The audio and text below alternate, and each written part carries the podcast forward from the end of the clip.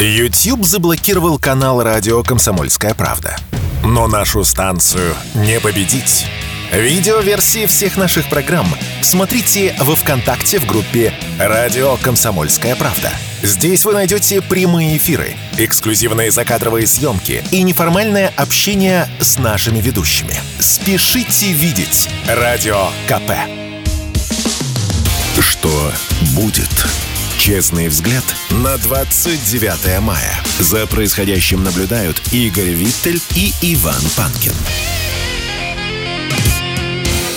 Мы продолжаем наш эфир, друзья, в студии радио «Комсомольская правда». Иван Панкин, Игорь Виттель. Видеотрансляция ведется везде, кроме Ютуба. Мы работаем над тем, чтобы начать там вещать как-то подпольно, друзья. Следите за анонсами. Скорее всего, совсем скоро мы там появимся, но, конечно, под каким-то другим названием. Э, прямо сейчас трансляцию вы можете найти на Рутюбе, на нашем канале «Радио Комсомольская правда», в группе во ВКонтакте, тоже группа называется «Радио Комсомольская правда», в Телеграм-канале с тем же названием, и даже, внимание, внимание, в Одноклассниках. Там вы тоже можете найти трансляцию. Если вы любите больше слушать, а не смотреть, то милости просим на сайт radiokp.ru, либо на подкаст-платформы Яндекс Музыка, Apple Podcast, Google Podcast. Пожалуйста, подпишитесь там на шоу «Что будет», будут приходить оповещения. Ну и наши телеграм-каналы «Виттель Реальность» или «Мой Панкин».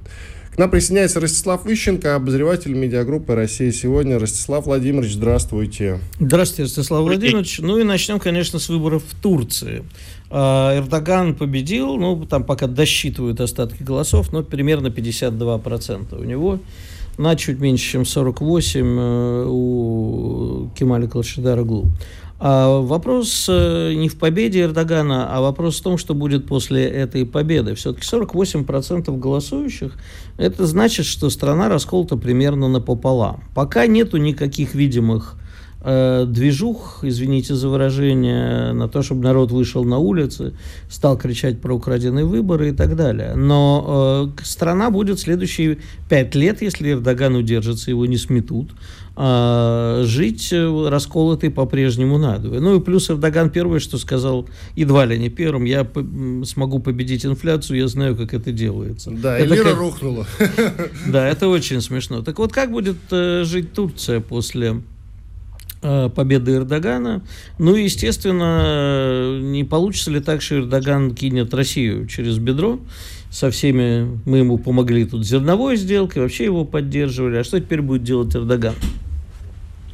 Ну, за исключением последнего, если я думаю, что если вы продолжите в том же духе, что и начали, то вы успешно все расскажете и без меня. Почему? Потому что действительно в Турции положение серьезное, ничего хорошего там ждать Эрдогану не приходится, у него экономический кризис, это, он серьезно, серьезно утратил поддержку, э, позиции оппозиции укрепляются, и, естественно, э, что его друзья, в кавычках, из Соединенных Штатов значит, внимательно следят за ситуацией и будут работать на то, чтобы до следующих выборов власть Эрдогана не дожила. Как у них получится, это другое дело, но работать будут. То, что сейчас там никто не бегает по улицам и не кричит, что выборы сфальсифицированы, это, ну, это, во-первых, результат работы правительства, потому что, как вы видели, э, Эрдоган сразу занял улицы своими сторонниками. Негде бегать оказалось. Вот. Второе, это сейчас не так важно. Потому что блокирование легитимации новой власти актуально для любого Майдана в том случае, если власть переходит из рук в руки. Ну, допустим, от вас ко мне или от меня к вам, да. А если вы, вы и действующий президент, и избранный президент, э, то в криках о фальсификации, попытке остановить процесс легитимации власти э, смысла значительно меньше, потому что все равно полномочия находятся у вас в руках вы, как э, действующий президент, являетесь главой государства до тех пор, пока избранный президент не вступит в полномочия. А вы являетесь и избранным президентом тоже. То есть власть все равно перекладывается из вашего левого кармана в правый карман.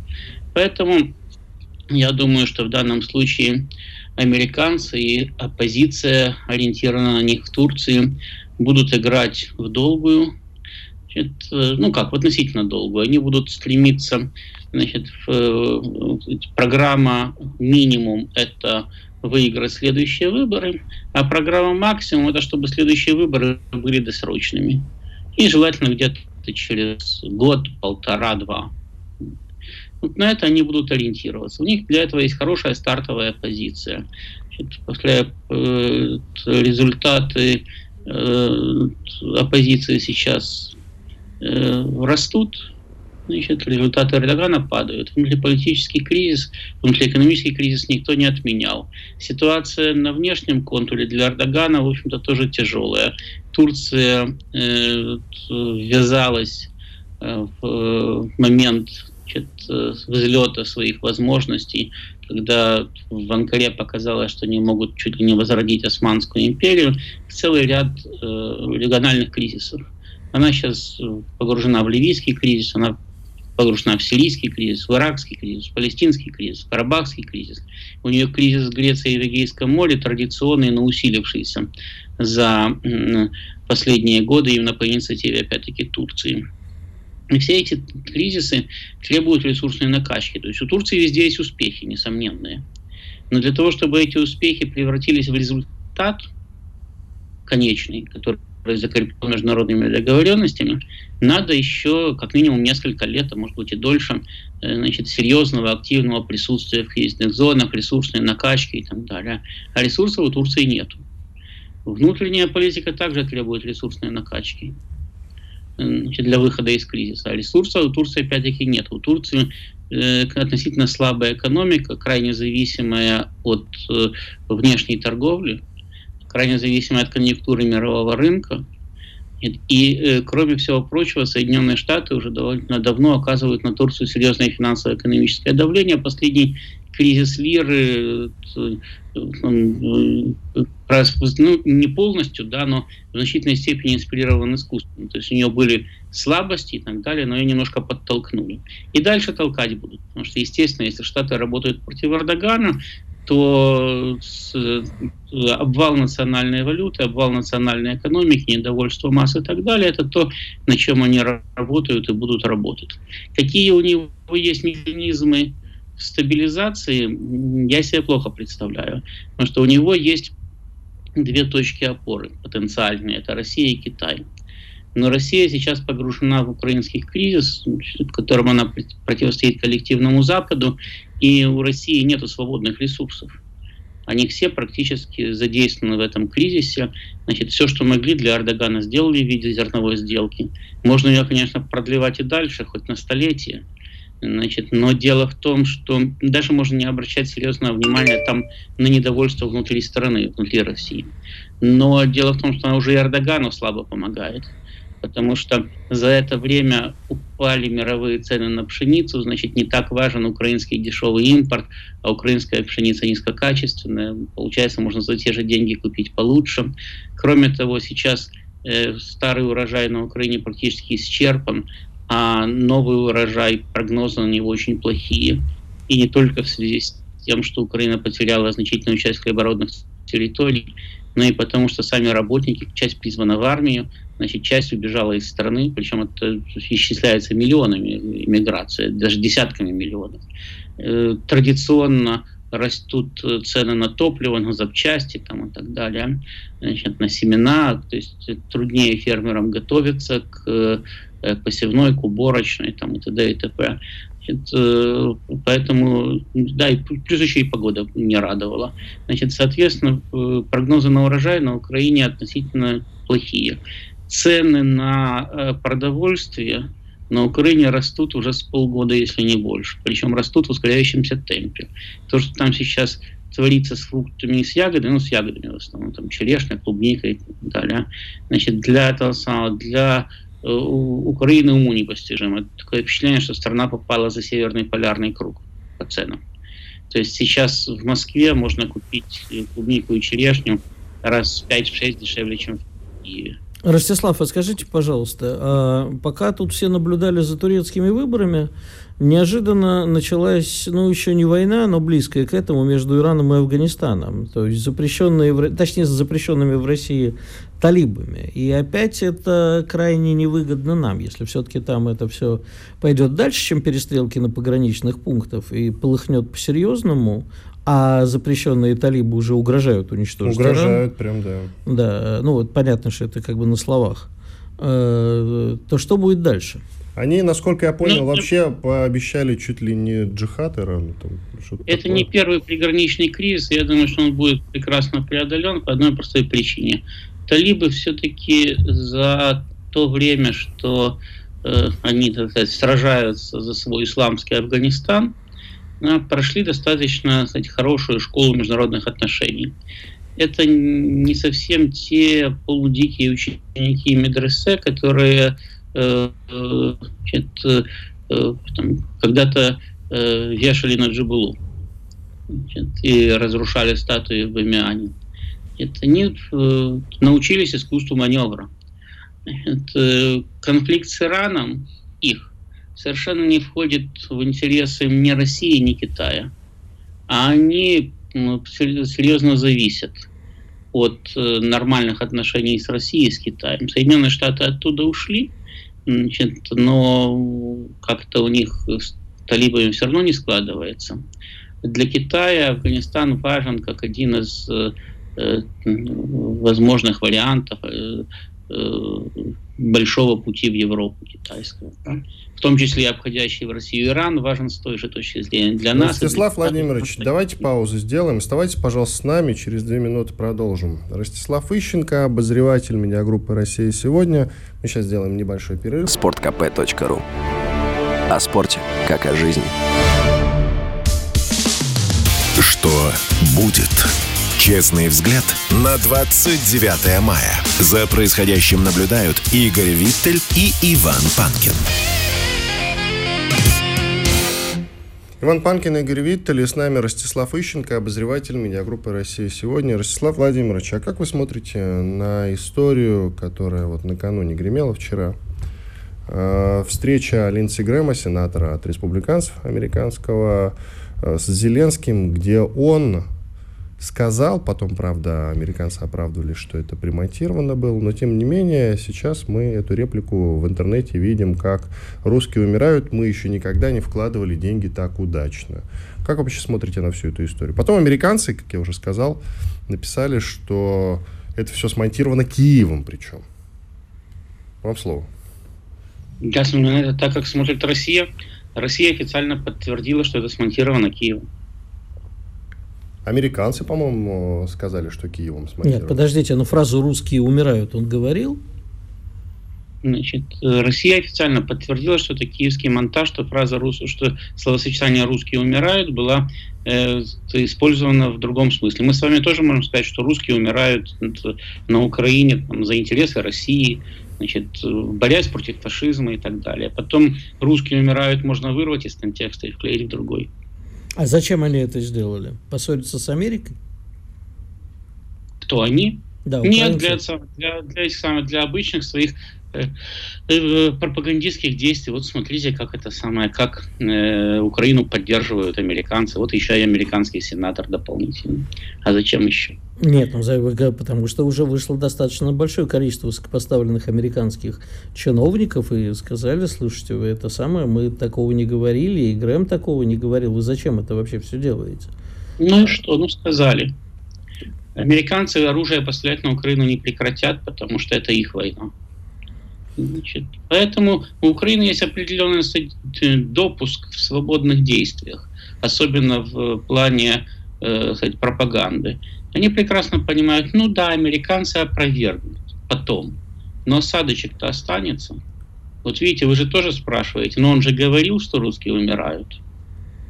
Между ну, прочим, вот. пока мы с вами говорим, МВД объявил Линдси Грэма в розыск. Да вчера еще Бастрыкин э, слушай, Там возбудил, возбудил уголовное, уголовное дело, дело, а сейчас да. в розыск. Скажите... Ну так, а что такое? Есть э, МВД, Следственный комитет, раньше прокуратура имели право и даже были обязаны в соответствии с э, сообщениями возбуждать уголовные дела. То есть это считалось сообщением о преступлении. И сейчас считается. То есть, как, как объявили, так и снимут, там, как возбудили, так и закроют. Его вначале надо расследовать. Да? Вот вы сообщаете, допустим, прошло убийство. Следственный комитет возбуждает уголовное дело, потом проследует его, потом говорит, нет, убийства не происходило. Все, спасибо, значит, расходимся. Значит, ей было сообщение о том, что была произнесена там следующая фраза. Ну, давайте расследуем. Потом, потом получим э, данные, значит, закроем дело. Кстати, мы с вами перешагнули немножко, начали, э, правда, обсуждать, конечно, конфликт э, Афганистана, запрещенного в России, э, талибов с Ираном, и упустили из виду, что Зеленский предложил ввести санкции против Ирана на 50 лет, внес в Раду соответствующий законопроект. Я так подозреваю, что так и будет принято по итогу. Скажите, пожалуйста, а зачем он ссорится еще и с Ираном?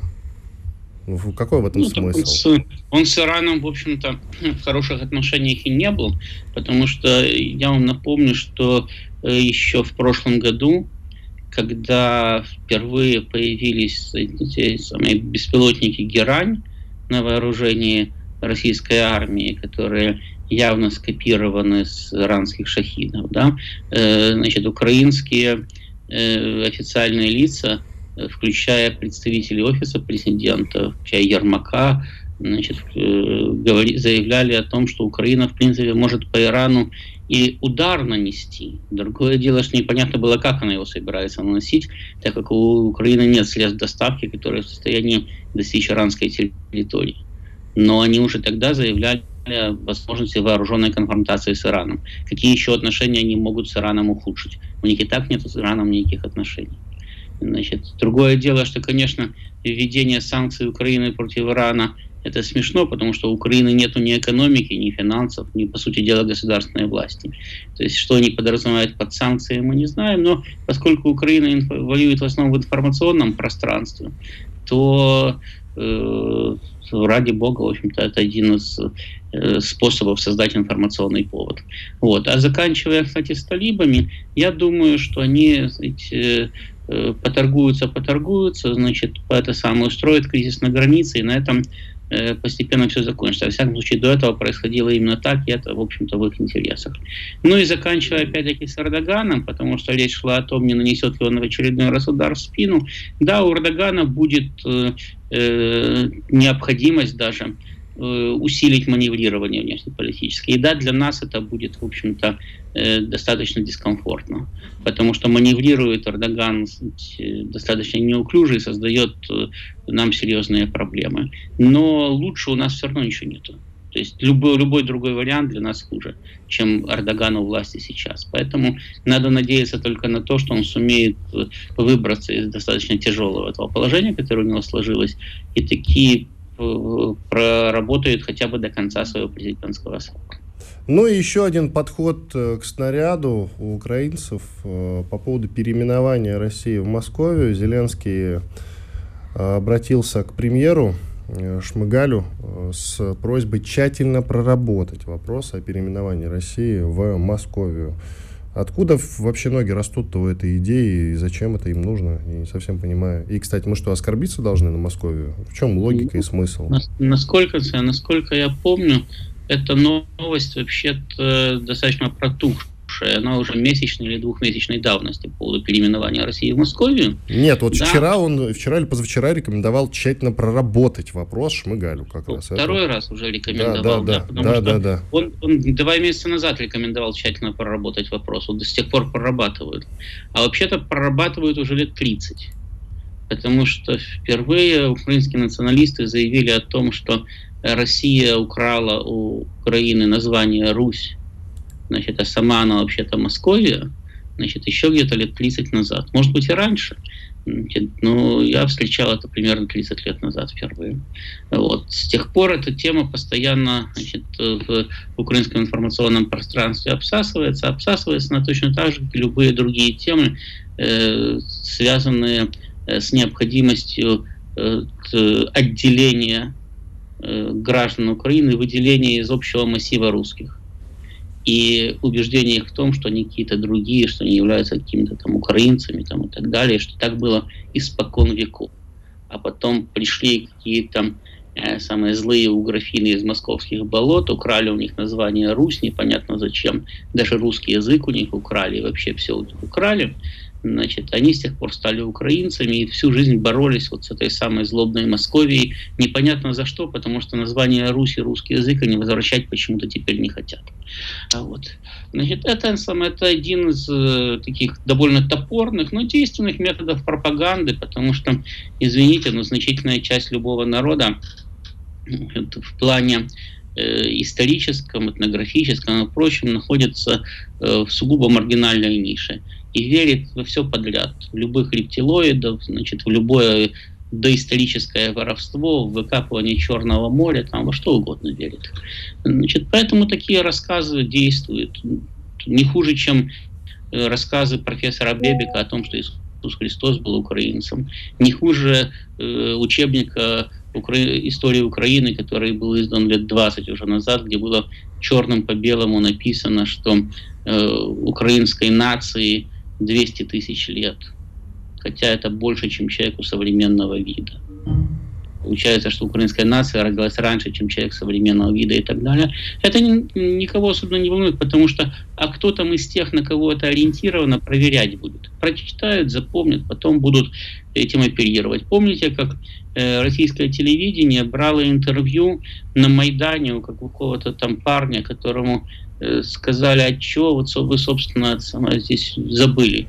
Говорит, как чего? Мы же сейчас в Европейский Союз войдем. И говорят, так соглашения об ассоциации нету этого самого положения о приеме Украины в Европейский Союз. Он говорит, есть. И говорят, так вы же не читали соглашение. Он говорит, читал. А как это не читал? Читал. А соглашение там полтора метра, значит, бумаги э, в высоту э, в страницах, значит, и э, примерно в общей сложности 600 страниц одних только приложений, и все это на английском языке, и не только на русский, но и на украинский не было переведено. Значит, и как он его мог читать, непонятно. Значит, но тем не менее он был уверен, что он его читал, потому что он где-то слышал. Ему кто-то сказал, что это значит, что Украину примут в Европейский Союз. Так это действует, вот эти довольно топорные методы пропаганды, просто потому что обычному среднему человеку негде, некогда и не хочется все это проверять. Он верит на слово. Спасибо большое, Ростислав Ищенко, обозреватель медиагруппы «Россия сегодня» был с нами. Благодарим за выход в эфир. Так, у нас остается там э, Я согласен, много кстати, времени. Что? Что украинцам больше 200 тысяч лет, потому что это отдельный вид Homo украинус. Я понял, это ирония. Спасибо тебе большое, Игорь. Пошутил, сам для себя сам посмеялся, да? Сам не пошутишь, не посмеешься. Действительно. Ну, я не против, на самом деле. Сейчас у нас будет большой перерыв. После полезной рекламы и хороших новостей вернемся и продолжим наш эфир. Две заключительные части. И там мы уже с Игорем на двоих будем рассуждать о вечном, как водится. О вечном. Я думаю, что вам понравится, друзья. Оставайтесь, пожалуйста, с нами. И напомню, что трансляции идут на всех платформах, кроме YouTube. Особую ставку мы сейчас сделаем на ВКонтакте. Пожалуйста, подпишитесь, э, вступите в группу именно во ВКонтакте «Радио Комсомольская правда». Давайте развивать отечественное. Радио «Комсомольская правда». Мы быстрее телеграм-каналов. Что будет? Честный взгляд на 29 мая. За происходящим наблюдают Игорь Виттель и Иван Панкин. Продолжаем. Иван Панкин и Игорь Виттель в студии радио «Комсомольская правда». Поговорим про врагов. А врагов надо, во-первых, знать еще лучше, чем друзей – и, во-вторых, ну, врага, как известно, надо уважать. Будем сейчас э, обсуждать Генри Киссинджера, которому сто лет в обед. Сто лет исполнилось этому уважаемому гражданину. Да, пару дней назад исполнилось. Американскому уважаемому гражданину, разумеется. Ну, это именно тот человек, который, во-первых, в каком-то смысле помог победить э, Соединенным Штатам в холодной войне. Это тот человек, который, по сути, по сути, увел от нас Китай, да и вообще в целом открыл Китай в каком-то смысле, я не имею в виду географически, да, а помог Китаю встать на тот путь, э, за счет которого мы сегодня Поднебесную, в общем, и узнаем, и знаем. Это, в общем, дело рук Киссинджера по-хорошему. Не так? Mm-hmm. Вот. И именно поэтому я предлагаю его обсудить. Ну, наверное, не с интервью начнем, да, он тут недавно дал экономисту интервьюшку, в том числе она касалась специальной военной операции. Давай э, глобально о нем поговорим. Э, он был, насколько я знаю, вот там было два столпа, ну, вообще их много, конечно, было. Пайпсы, и пайпсы, пайпсы всякие, э, конечно же. Но э, Бжезинский, он был от демократов, а Киссинджер от республиканцев, насколько я помню, да? Вот, в общем-то, два столпа, которые действительно и помогли э, американцам в каком-то смысле выиграть холодную войну. Ну, давай, давай по порядку. Ты что скажешь про Киссинджера? Да, ты знаешь, э, у Киссинджера есть одно огромное преимущество. А, перед Он, кем? Перед остальными деятелями политического Олимпа. Вот сейчас мы иногда с грустью вспоминаем, говорим, ну были же люди как люди, враги как враги. Это как Рейг... братья, ну были же люди. Да, вот я именно это брата и цитирую. Были же люди как люди, что случилось? Ну были Тэтчер, был э, Рейган, был Киссинджер. Ну, Митеран был еще. Да, то есть были люди, с которыми можно было разговаривать. Шарль де Голь, в конце концов. Но это уже сейчас мы с тобой совсем далеко зайдем. Значит, с Киссинджером у него есть одно огромное преимущество. Он реалист. Он враг, но он реалист. И э, он очень умный, безусловно. Потому что э, этот человек э, с Китаем, как раз ты абсолютно прав, сделал то, что... Э, требовалось Соединенным Штатам а, в тот момент а, не допустить сближения Китая с Россией, рассорить Китай с Россией. По сути, Даманский это все креатив как раз не, Киссинджера. Не, не, не, да, ну, да, да. Ну, может быть. Но, тем не менее, 70-е вот это точно Киссинджер. Вот эта вот стратегия, нам нужно оторвать Китай от России, не допустить сближения и так далее – а ему очень удалось. Э, Киссинджер, э, ну, я не хороню его, да, он, он живой пока, но вот человек, можно сказать, прожил жизнь, а, в которой его, с одной стороны, ценили все стороны, а с другой стороны, тоже люто ненавидели все стороны. А когда тебя люто ненавидят все, это значит, ты живешь жизнь правильно. А, ему, конечно, очень много предъявляли, ну и, так скажем, мои единомышленники и за поддержку хунты и в Чили, и в Аргентине, и за то, что во время войны за Бангладеш он поддержал пакистанцев, устраивавших геноцид и э, очень многое другое. С другой стороны, это человек, который, э, в общем-то, и Ястребов неоднократно расстраивал. В общем, не зря же получил Нобелевскую премию мира, хотя, в общем, это смешно, конечно. А, кому дают ну, сейчас Нобелевские премии мира, но тем не менее получил же, если мне память не изменяет, то в году в 73-м, что ли, в 74-м. А, так вот, значит, сейчас он тоже же продолжает ясно вполне мыслить и выступать. И он а, в прошлом году сказал, что в Украине лучше бы отдать России некоторые земли. Поэтому можно, понимаешь, относиться к уважению как к умному врагу. Такие люди нам нужны были бы в американском истеблишменте. Нам самим таких не хватает. Нам тоже бы нужен Киссинджер, Бжезинский, наш, собственно, отечественный. Человек... Я вот как раз хотел спросить, да, почему у нас таких нет? А, у нас был Евгений Максимович Примаков, например, царство ему небесное. Но он у нас нет... наш более короткий промежуток вот в истории занимал. Да? У нас нету стратегически мыслящих геополитиков. А, мы, к сожалению, реагируем ситуативно и с опозданием. А вот людей, которые, там, как Бжезинский в свое время написал знаменитую книгу «Большая шахматная доска», риска. У нас, кроме президента, практически людей, которые способны мыслить э, вот действительно на очень много ходов вперед, просчитывать как шахматный компьютер, и видеть, и оценивать силы, и взвешивать. А, да, безусловно, Киссинджер э, был у руля, скажем так, Соединенных Штатов, тогда, когда Соединенные Штаты были, в общем-то, в ситуации, когда у них были все возможности, в том числе и финансовые, в мире творить все, что угодно. Он, закон... Э, он подписал Парижское мирное соглашение, фактически закончив уже Вьетнамскую войну. А это человек, который, в общем, способен был признавать ошибки, ну, точнее, до сих пор способен. Ястреб, но очень такой ястреб.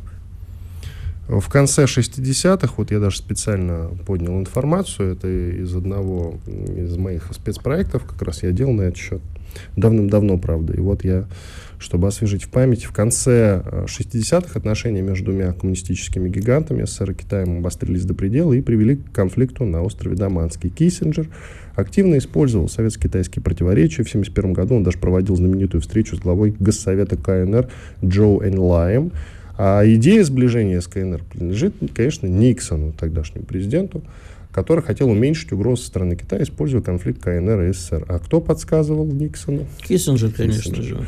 Конечно же, Киссинджер. Вот этот, это абсолютный гений. Даже, я бы сказал так, если сравнивать их с Бжезинским, Бжезинский больше теоретик, а Киссинджер это и теоретик, и практик ко всему. Потому что ну, вот, пожалуйста, мы видим результаты его трудов. Но мы с тобой в пятницу или в четверг обсуждали разрядку, да? Что да, вспоминали разрядки. Вот да, это 70. вот архитектор разрядки. Это его была мысль про разрядку. В том числе, да? О, прикольно. Да. Он как бы стоял за разрядкой. Не в том числе, он был главным архитектором разрядки. Как, впрочем, и ну, формально он подписал да, в 1973 году, когда был под, э, он получил Нобелевскую премию в 1973 а, за Парижское соглашение, да, за то, что окончил войну в Вьетнаме. Не президент, а именно Киссинджер. То есть он был архитектором того, что пора это заканчивать. Сам начал, сам закончил. Нет, кстати, полагаю, вот давай порассуждаем, мне кажется, что это такой, знаешь, э, боксерский прием, типа перед началом поединка, да, поприветствовать противника, а потом внезапно дать в морду, если вдруг он э, на секундочку расслабится. Это вот что-то из этой оперы. Ну, Разрядка была нужна прежде всего американцам. Ну, конечно, космическое направление нужно было прорабатывать, и на этом фоне, конечно, мы и сдружились на время. Это было просто необходимо, такой стратегический, опять мы говорим про стратегию, стратегический ход. Не то, чтобы они там нас на какое-то время полюбили, подумали, что вот теперь мы будем жить дружно и счастливо. Нет, ни в коем случае. Все было задумано именно для того, чтобы передохнуть, а потом, на, потом в, через какое-то время ударить. Так и произошло. Ну, Начало 80-х это уже э, период э, сложной зарядки, и мы опять стояли на грани ядерной войны. Вообще я считаю, что Киссинджер наш агент. Во-первых, человек э, иностранный член Российской Академии Наук. Во-вторых, он внесен в базу миротворец. Серьезно? Да. Киссинджер? Киссинджер внесен в базу миротворец. Ну, миротворец это же такая частная история. Я понимаю, да. но жизнь прожить нужно так, чтобы тебя ненавидели все. Вот я упорно иду по этому пути. Ну, тебя пока в миротворец не внесли. Вот, ты знаешь, это, Даже обидно, это, это да? обидно, да. Я каждый раз э, уже возмущаюсь. Они все мне обещают, обещают, пишут. Иди, гаденыш, сейчас будете тебя в миротворец носить, когда внесите уже, пожалуйста, наконец, как медаль носить буду, ни хрена. Я, конечно, его не связываю, никак не сравниваю себя с Киссинджером. Но его еще, кстати, это, э, греки-то не очень долюбливают за э, Кипр, потому что, в общем, поддержал вроде, если мне не изменяет память, турецкое вторжение на Кипр. В общем, это так себе э, жизнь прожил хорошо, но у всех к нему претензии. И в конце жизни он начал вдруг да играть... Подожди, еще не конец, потому что нас с тобой переживем. Не исключено, но так или иначе, все-таки сто лет, да, уже время э, собирать камни, а он их продолжает разбрасывать. Например, он раньше был более сдержан в оценках, даже когда Трампа э, выбрали, и многие, конечно, критиковали те э, выборы. А он тогда один из немногих, кто сказал, все, хватит, пожалуйста, успокоимся, это наш новый президент. Все, давайте продолжать работать, иначе у страны будут большие проблемы. И вот его интервью для экономиста, выжимки. Исход СВО уже ясен, Россия больше не является угрозой. В лучшем случае для России все возвратится на границе до 24 февраля 2022 года. В худшем Россия оставит только Севастополь. Такой исход СВО не удовлетворит ни Россию, ни Украину. Но, говорит э, Киссинджер, Европа получает другую угрозу, вооруженную до чертиков Украину со слабым стратегическим руководством. Проще говоря, оружие в руках анархии. Поэтому Украину лучше всего взять в НАТО и под внешнее управление, чтобы хоть как-то контролировать эту анархию. Ну и как можно оценивать вот эти вот рассуждения Генри Киссинджера? Они абсолютно бессмысленные, потому что как сейчас э, они могут принять Украину в НАТО, если она находится в ну, она ведет боевые действия, военные действия с другой страной. У нее военный Слушай, конфликт. Но при этом он одновременно говорил, что э, Украина должна отдать России часть территории. Одновременно он говорил о том, что должно, нужно провести на спорных территориях, как он называет наши новые э, часть 4 плюс Крым, э, повторный референдум по международным наблюдениям. Не надо его однозначно рассматривать. Это человек, который даже вот не только не двухмерный, он еще и не трехмерный. Он скорее четырехмерный. Это что значит трехмерный? Это слишком многогранный, сложный для понимания и очень неоднозначно. Нельзя рассматривать в одной плоскости. Я думаю, что, кстати, такое часто бывает. Э, уже следующее его интервью, если доживет, конечно, оно будет сильно отличаться от этого. Проверим. Радио «Комсомольская правда». Никаких фейков, только правда. Что будет? Честный взгляд на 29 мая. За происходящим наблюдают Игорь Виттель и Иван Панкин. Иван Панкин и Игорь Виттель. И мы продолжим, конечно, тему с Киссинджером, но уже под другим углом. Хотя я Игорю задавал вопрос, почему у них есть, допустим, условный Киссинджер, а у нас нет. И только вот Владимиром Путиным мы можем похвастаться в этом плане. Я имею в виду какими-то громкими именами, которые знают во всем мире. А ведь действительно, вот возьмем а, Соединенные Штаты Америки и их, скажем так, их мыслителей. Это Киссинджер, это Бжезинский, нами упомянутый уже, это там Пайпс какой-нибудь, это Джин Шарп, да, человек, который, в общем-то, и сформулировал все эти смыслы по поводу э, мягкой силы и по поводу ненасильственных свержений власти, идеолог цветных революций, проще говоря. А кто у нас? А у нас вот э, берем что-нибудь свеженькое. Вы знаете, друзья, как я люблю такие темы обсуждать, про наших замечательных, выдающихся депутатов. А пару дней назад э, шла новость о том, что депутат от ЛДПР Ярослав Нилов принес на пресс-подход в Госдуме необычную бутылку водки и пояснил, что во фракции намерены перенять опыт Ирландии, которая первая вела устрашающие этикетки на бутылках с, алкоголях, э, с алкоголем. И на ней, на бутылке, было написано «Алкоголь нам враг». И долго, значит, тряс этой бутылкой и кричал «Алкоголь нам враг, алкоголь нам враг». Вот посмотрите, такие бутылки должны быть везде. Конечно, алкоголь нам враг. Пить вредно, друзья. Э, но я, с одной стороны, не хочу критиковать инициативу и депутата Нилова, потому что, опять-таки, с одной стороны, наверное, инициатива нам что-то даст. А с другой стороны, я четко чувствую, возможно, я ошибаюсь, что это, ну, популизм. Это просто попытка заработать очки. Как ты на... от Киссинджера ты на депутата Нилова перескочил? Нет, ну а у нас вот, пожалуйста, вот такие вот предложения. Я тебе отвечу, если тебя интересует, почему у нас... Заняться это... больше нечем, кроме как на бутылках рисовать алкоголь нам враг. Давайте дальше пойдем, на барах будем рисовать. Значит, отвечаю. Этот, э, как там в песне пелось, извини. «А, губит людей не пиво. Пиво губит людей вода. вода. Ну вот. Значит, э, первое. У нас была мощнейшая академическая школа, а, дипломатическая и около того, исследовательская. У нас был великий Евгений Максимович Примаков, специалист по все-таки э, Ближнему Востоку. У нас было очень много людей серьезных, способных принимать решения. Все это было разрушено в постперестроечное время. А вместе с этим разрушили нашу Э, Комитет государственной безопасности, который понимал во внешней политике, в том числе тоже СВР, хоть как-то устояла. Комитет государственной безопасности, где, в общем, кадры были понимающие в управлении в международной политике, был разрушен. А, ну, то есть как разрушен? Он формально остался, но, в общем, отношение резко изменялось. Мы же не собирались ни с кем воевать. Мы рухнули прямо, вот знаешь, как э, иногда певцы э, наркотиками накачаются, и со сцены так хренак летят в толпу же, а толпа их ловит. И мы вот так вот... Или не ловит. Или не ловит. А мы вот так вот вперед спиной полетели в объятия э, любящего, как нам казалось, Запада. Все рухнуло, мы полетели. Зачем нам теперь специалисты?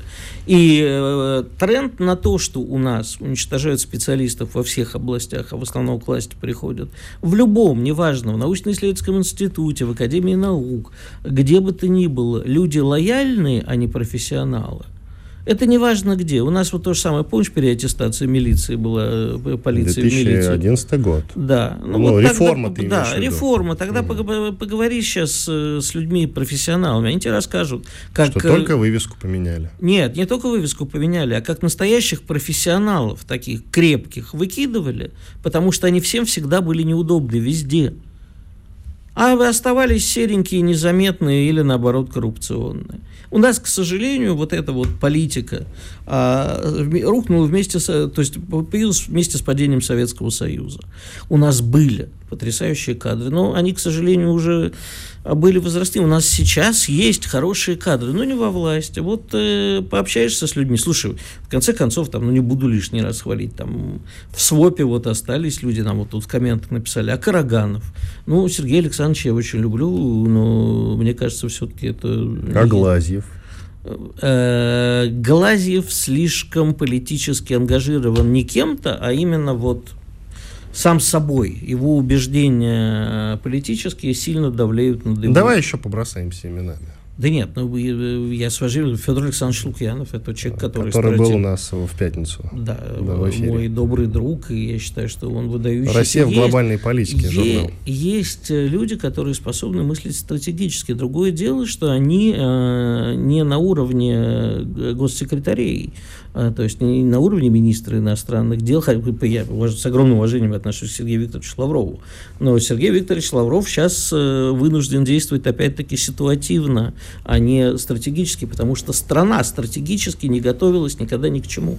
У нас было все, ура, да здравствует, мы сейчас мировой капитализм, мы еще были капиталистичнее, чем сам э, проклятые капиталистические страны. А ты бы хотел, чтобы Лавров имел сейчас возможность не совещаясь ни с кем, взять не и развернуть не самолет сейчас. над Атлантикой. А, э, Если вот... Не против. Вот, вот этого не против абсолютно. А он может, как ты считаешь? Думаю, что да но просто вот не разворачивает по каким-то другим причинам. А сейчас? Ну, а потому что, сейчас, ну, ну, последнее время, согласись, а мы, не было никаких э, Нам летать громких, сейчас некуда. Нет, ну а какие громкие, акций. понимаешь, что, что мы должны сделать? Мы уже дошли до того уровня, когда э, ракеты главнее, чем дипломатия. А раньше надо было стратегическую внешнюю политику. Понимаешь, мы же развивались сначала, ура, да здравствует Запад, а в 2007, когда там Мюнхенская речь Путина была, в 2007, 2007 Э, сказали, знаете что, ребята, мы так больше не будем. Вот мы теперь, и абсолютно справедливо сказали, но тогда нужно было до этого продолжать развивать там отношения с другими странами, строить свой многополярный мир, и уже там в какой-то момент построив его, сказать, ребята, вот теперь все. А мы сказали, вот не будем. Чем сильно... Понимаешь, ты либо не, не, не, не это самое, ничего плохого не было в нашем желании жить мирно со всеми, но мы были очень наивными. И как-то очень резко перестали быть наивными. Ну, как-то вот э, либо туда, либо сюда надо было. Мне кажется, постепенно. Постепенно такое делается. Киссинджер э, – это тот самый человек, который, в общем-то, и сформулировал вот эти вот идеи про мирового гегемона, э, а мы формулируем прям противоположную идею. Но ну, у нас никто, ну, у нас Путин, по сути, за это отвечает. И, по сути, Лавров за ним в каком-то смысле повторяет, потому что, ну, надо строить многополярный мир, хватит это терпеть и так далее. И вот уже сколько? 16 лет мы это повторяем. Путину досталась Россия, которую продали. Ну, а Давай я, будем откровенно. А, Борис зачем ты мне так говоришь, как будто я этого не знаю? Нет, я Или просто, я, я просто говорю, мы не можем предъявлять претензии э, ни Путину, ни Лаврову, что а они что-то делают. Я отчасти же говорю, что да, вот мы это делали не так, это делали не так. Но сам же себе и противоречу, потому что я считаю, что да, нам бы досталось такая Россия, ему досталась такая Россия в, в 99-м году, или когда, 2000 там, я сейчас не помню, когда официально... 99-й год, да. Да. После этого... Как когда он стал президентом с 99 на 2000 Да. Миллениум. Ну, вот и считай, какой год. Неважно. А до этого он был премьером. Да. Ну, вот такая и досталась. И э, первое время развивалась по инерции. Что касается того, что рядом с ним нет людей, которые мыслят стратегически, таких как Киссинджер, их мало. Наверное, где-то есть. Я надеюсь, что они есть, может, мы просто о них не знаем. А ты уверен, что идет поиск таких людей? Нет, к сожалению. Вот. Не уверен. Вот видишь, вот, вот совсем не момент. Вот совсем И единственная не идея, ее можно, кстати, свести к национальной, это то, что значит, мы строим многополярный мир. Вот. Эта идея это идея, но я бы хотел увидеть э, реальное воплощение этой идеи, потому что мы, с одной стороны, сейчас говорим, будем строить многополярный мир. Вон Лавров не вылезает из Африки. А пока из конкретных, опять-таки, у нас историй там, но только военная поддержка, и не то, государ... и то не государственными руками. Вот хотелось бы понять, а что конкретно мы сейчас, вот что сейчас будет с Турцией? Путин же поздравил Эрдогана и напомнил ему и про АЭС. Назвал его дорогим другом. назвал дорогим другом, ну. дорого нам обошедшимся другом, давай уж так. Да. АЭС и э, газовый хаб. Он даже, я вот сейчас не помню, зерновую сделку он назвал или нет. Вот сейчас будет история. Путин сказал, дайте не забывать, мы будем в Турции строить газовый хаб. Представляешь сейчас реакцию Запада? Кстати, вот мы же с тобой еще не говорили, э, вчера очень много было прилетов, в том числе залетело в Псковскую область и в Тверскую. Знаешь почему? Угу. Они все время пытаются попасть по трубопроводу «Дружба» да, который сейчас в 11 пакет санкций еще вроде как э, войдет. А нам не дают возможности. Ну, мы, кстати, сами, вот чего мы дружбу до сих пор не перекрыли? Непонятно. Не ради же дорогого друга Орбана и прочих, э, мы же по-прежнему там поставляем энергоноситель, как выясняется, и в Польшу, и в Германию. Давай перекроем. Возможно, ради дорогого друга Орбана, да. Вот. Чтобы а Венгрию не поставлять. Я к чему тебе это говорю? А к тому, что сейчас Путин открыто говорит про газовый хаб. И Эрдоган тоже про него говорит. Вот теперь Запад будет делать все, чтобы этого не случилось. Поэтому меня крайне настораживает то, что на улице пока не вышел народ против Эрдогана. Как-то тихо. Значит, будут делать другие гадости, более серьезные. Интересно, какие. И вот ты про Лаврова сказал. Лавров прибыл с визитом в Кению. Да, я ты знаю. Ты сказал про Африку. Да, у него а, четвертый визит сейчас. Есть э, мысли, зачем в Кению? Ну, нам, видимо, э, на нашей стороне теперь будут воевать воины Массаи. Они там хорошо воюют. Думаешь, африканцев э, хороших Конечно. разных подключим? Да, Северная войне? Корея, Африка, отличные воины, всех подключим. Да, чтобы северных корейцев, э, значит, подключить к специальной военной операции, надо санкции снять. Ты знаешь, пока, Кореи, пока если, мы на них накладывали. Если серьезно, то пока Лавров нащупает контуры. А ничего, ни о чем конкретном, как мне кажется, пока вот таких прорывных речь не идет. Ну, вообще, я с тобой очень хочу согласиться, потому что нам э, нужна помощь именно человеческим ресурсам от других стран. Человеческий ресурс, он э, самый ценный, самый важный. Радио «Комсомольская правда». Только проверенная информация.